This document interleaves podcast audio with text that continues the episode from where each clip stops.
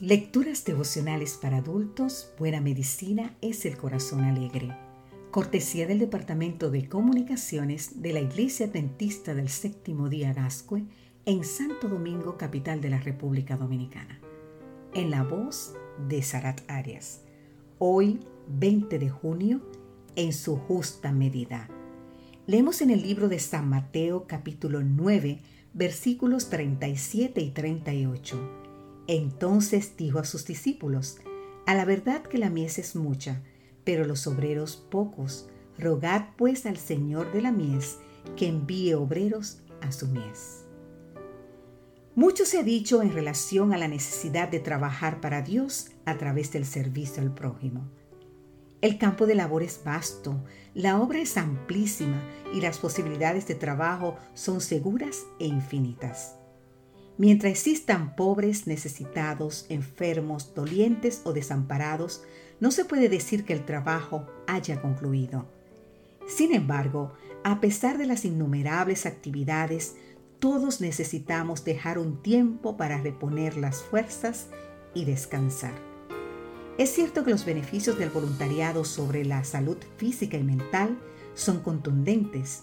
Sin embargo, esta relación tiene también sus limitaciones pues no rinde más el que más trabaja, sino el que alterna sus horas con descanso físico y mental.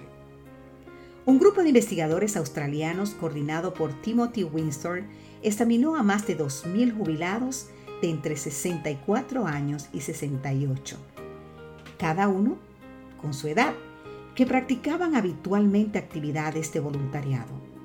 En su estudio observaron particularmente que existe una cantidad recomendable de horas dedicadas al servicio que se asocia como un nivel óptimo de bienestar.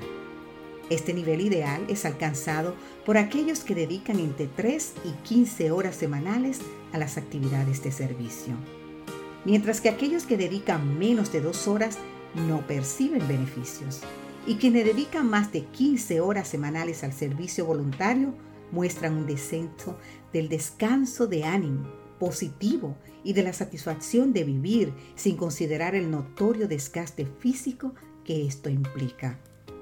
El exceso de trabajo, lejos de ayudar, disminuye la eficacia en el servicio.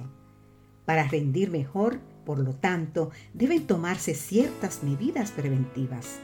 Uno de los mejores medios para restaurar el cuerpo y la mente consiste en hacer pausas para descansar tener límites para el trabajo, respetar los descansos diarios y los descansos semanales. El mismo Jesús, que dedicó su vida para hacer el bien a los demás, interrumpía sus actividades para descansar y buscar comunión con su Padre. Podemos leer más en el libro de San Marcos capítulo 6 versículos 45 al 47. Especialmente, Jesús enseñó a guardar el día de reposo semanal tal como se describe en el corazón de los diez mandamientos.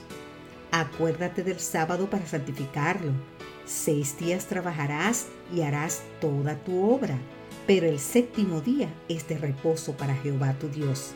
No hagas en él obra alguna. Podemos seguir leyendo más en el libro de Éxodo capítulo 20, los versículos 8 al 10.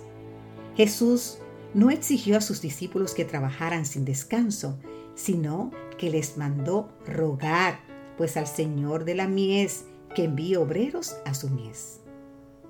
Hoy recuerda que el método de Cristo posibilita un óptimo desempeño en el servicio. Que Dios te bendiga.